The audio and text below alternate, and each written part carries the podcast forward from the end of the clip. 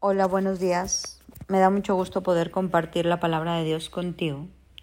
Y quiero empezar leyéndote esto que está en Primera de Corintios 12. Mira lo que dice. El cuerpo humano tiene muchas partes, pero muchas partes forman un cuerpo entero. Lo mismo sucede con el cuerpo de Cristo. Entre nosotros hay algunos que son judíos, otros que son gentiles, algunos son esclavos y otros libres, pero todos somos parte de un mismo cuerpo, por un mismo espíritu. Así es, el cuerpo consta de muchas partes diferentes, no de una sola parte. Si el pie dijera no formo parte del cuerpo porque no soy mano, no por eso dejará de ser parte del cuerpo. Y si la oreja dijera no formo parte del cuerpo porque no soy ojo, ¿dejaría por eso de ser parte del cuerpo? Si todo el cuerpo fuera ojo, ¿cómo podríamos oír? O si todo el cuerpo fuera oreja, ¿cómo podríamos oler? Pero nuestro cuerpo tiene muchas partes y Dios ha puesto cada parte justo donde Él quiere. Qué extraño sería el cuerpo si tuviera solo una parte. Efectivamente, hay muchas partes, pero un solo cuerpo. El ojo nunca puede decir a la mano no te necesito. La cabeza tampoco puede decirle al pie no te necesito. De hecho, algunas partes del cuerpo que parecen las más débiles y menos importantes, en realidad son las más necesarias. Y las partes que consideramos menos honorables son las que vestimos con más esmero. Así que protegemos con mucho cuidado estas partes que no deberían verse, mientras que las partes más honorables no precisan esa atención especial. Por eso Dios ha formado el cuerpo de tal manera que se les dé más honor y cuidado a esas partes que tienen menos dignidad. Él es que haya armonía entre los miembros, a fin de que los miembros se preocupen los unos por los otros.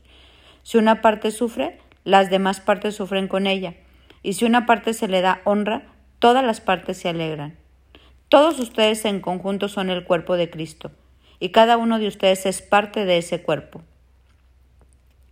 Imagínate lo que dice esta palabra que todos somos un cuerpo en Cristo, ojos, nariz, boca, manos, pies, oídos.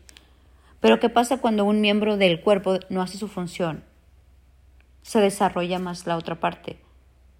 De ahí la parábola de los talentos. ¿Te acuerdas que dice Dios que al que tenía más talentos le dio uno más y al que tenía un talento se lo quitó para dárselo al otro?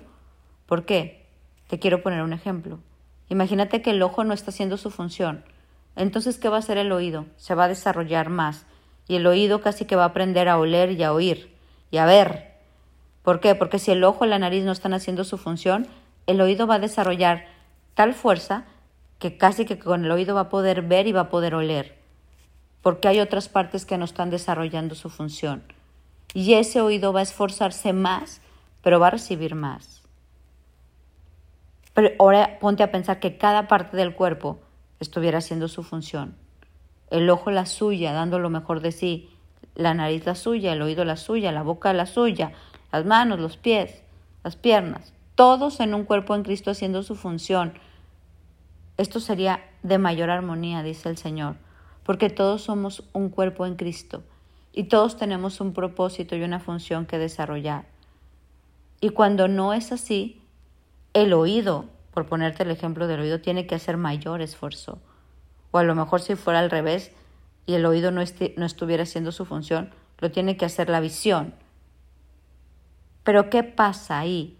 Si te pongo el ejemplo de que el ojo no hace su función, ¿quién se está perdiendo el privilegio de ser ojo? El ojo mismo. O sea, el oído tuvo que tomar otras responsabilidades, pero el ojo se pierde la visión de todo el plan que Dios tenía para ese ojo. Imagínate todo lo que pudo haber llegado a ser ese ojo, estoy hablando de una forma metafórica, si hubiera desarrollado su visión, si hubiera desarrollado el papel que le tocaba, a lo mejor hubiera visto lo que nadie había visto nunca. Pero el ojo no quiso, le dio flojera, dijo, no, no, no, gracias, yo aquí para mí, yo aquí trabajando para mí. No, dice la palabra que somos un conjunto Mira, te quiero volver a leer lo que dice. Esto hace que haya armonía entre los miembros, a fin de que los miembros se preocupen y se ocupen los unos por los otros. Si una parte sufre, dice, todas las demás sufren con ella. Y si una parte se le da honra, Todas las partes se alegran de que se le haya dado honra, todos haciendo equipo. Hoy más que nunca vivimos en un mundo ensimismado. Yo veo por mí, para mí, conmigo, y dejamos de hacer equipo. Escucho mucho por ahí decir, ¿y yo qué gano? ¿Y a mí de qué me sirve? ¿Y yo por qué tengo que hacerlo? Porque solamente estamos pensando en forma individual y no en forma de equipo. Cuando aprendamos nosotros a hacerlo en conjunto como el cuerpo de Cristo, entonces veremos un progreso mucho más grande, porque tenemos que aprender a hacer equipo. Equipo primeramente con Cristo, equipo con el Padre, equipo con el Espíritu, ese es nuestro primer equipo. Equipo con tu esposo con tu esposa si estás casado, equipo con tus hijos, equipo como familia, equipo con tu sociedad, equipo con los que sufren, equipo con los que están alegres, con los que se les honra, se les honra, equipo, equipo, equipo. Y cada uno desarrollando su máximo potencial. Porque Dios nos llamó a ser equipo, a ser uno en, un mismo cuerpo. Y todos necesitamos unos a otros. La cabeza no puede decirle al pie, no te necesito todos nos necesitamos. Dios nos dio dones y talentos diferentes a todos para ponerlos al servicio de la comunidad unos con otros. En esta mañana te quiero invitar a que oremos y le preguntemos a Dios cuál es mi función. No te pierdas el privilegio de jugar el rol o de ser parte del propósito que Dios creó.